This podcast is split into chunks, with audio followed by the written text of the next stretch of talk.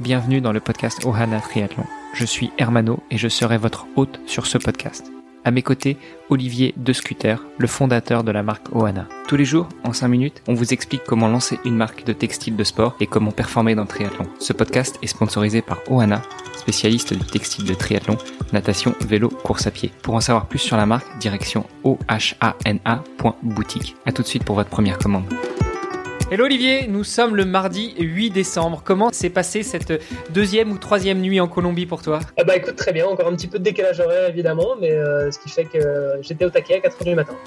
donc euh, pour ceux qui ne savent pas, tu es sur le même fuseau horaire que Boston, New York, donc tu es à moins 6 heures. Ouais, c'est exact. Olivier, aujourd'hui on avait décidé de parler un petit peu de toi et, euh, et de voir justement en quoi ton expérience avait été apportée dans la création de, de, la gamme Oana. Donc toi tu as découvert le triathlon il y a quelques années et tu nous as raconté dans les premiers épisodes un petit peu quels avaient été tes d'armes. Euh, mais avant le triathlon, tu t'es euh, fait plaisir sur le vélo. Tout à fait. Donc c'est vrai que moi je viens à la base euh, plutôt du monde du vélo. Je, viens d'une famille assez orientée vélo puisque mon, papa et mon grand-père aussi faisaient la compétition vélo quand ils étaient jeunes. Je me suis remis au vélo un peu plus tard après mes études via le bikepacking. Euh, donc ça, c'est des, des, expériences que j'ai faites euh, notamment avec mon papa et mon frère aussi, avec qui on était partis euh, au Danemark ensemble. Donc ça, ça a été le début en fait de, de la reprise, on va dire, du, du vélo, parce que c'est vrai que pendant mes études, j'avais un peu laissé, laissé ça de côté. Et donc après le bikepacking, je me suis assez rapidement mis au VTT, puisque à l'époque, pour rappel, je, donc je travaillais en Colombie, je vivais en Colombie, et donc je profitais évidemment bah, de la cordillère des Andes pour aller faire du VTT tous les matins. C'était une période assez fantastique qui m'a fait bah, tomber amoureux en fait de la, de la pour de bon. Euh, et, c'est là que j'ai commencé à, euh, pratiquer le, le, cyclisme, mais de manière un petit peu plus compétitive, on va dire. Et puis à mon retour euh, en Europe, en Belgique plus spécifiquement, c'est vrai que j'avais plus trop de montagnes. Et donc le VTT pour moi faisait un peu moins de sens. Et donc c'est à ce moment-là où je me suis décidé de, de, me mettre à la route et donc euh, j'ai fait une saison de route et puis, euh, puis je me suis mis au triathlon euh, assez rapidement. Tu as fait une saison de route, donc j'imagine que tu as déjà bien testé le matériel de vélo, enfin surtout quand on parle de textile, les, les, fameux maillots, les fameux cuissards, les chaussettes, aéro ou pas. On invite nos auditeurs à réécouter l'épisode d'hier s'ils savent pas ce que c'est que des chaussettes aéro en vélo.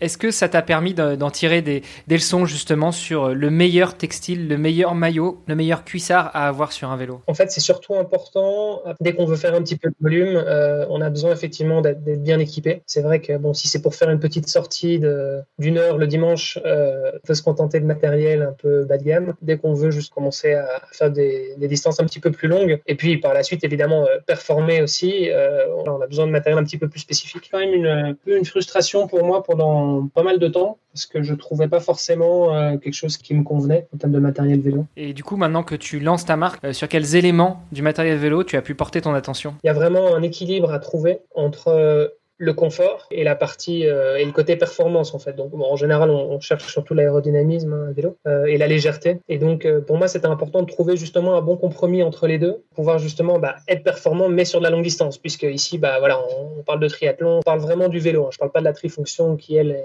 est, différente puisque on nage aussi et on court avec. Mais donc pour le, cuissard vélo uniquement, c'est un, une peau de chamois qui est particulièrement épaisse parce que ça, permet justement de, tenir euh, sur la longue distance.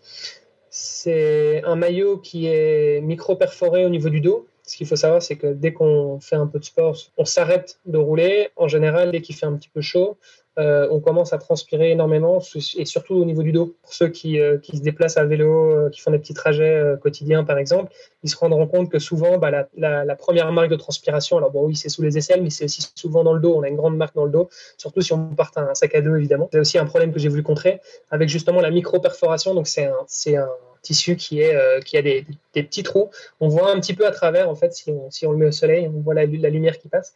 Et donc ça, ça permet aussi une, une meilleure euh, euh, respiration, une, une, meilleure aération en tout cas du dos.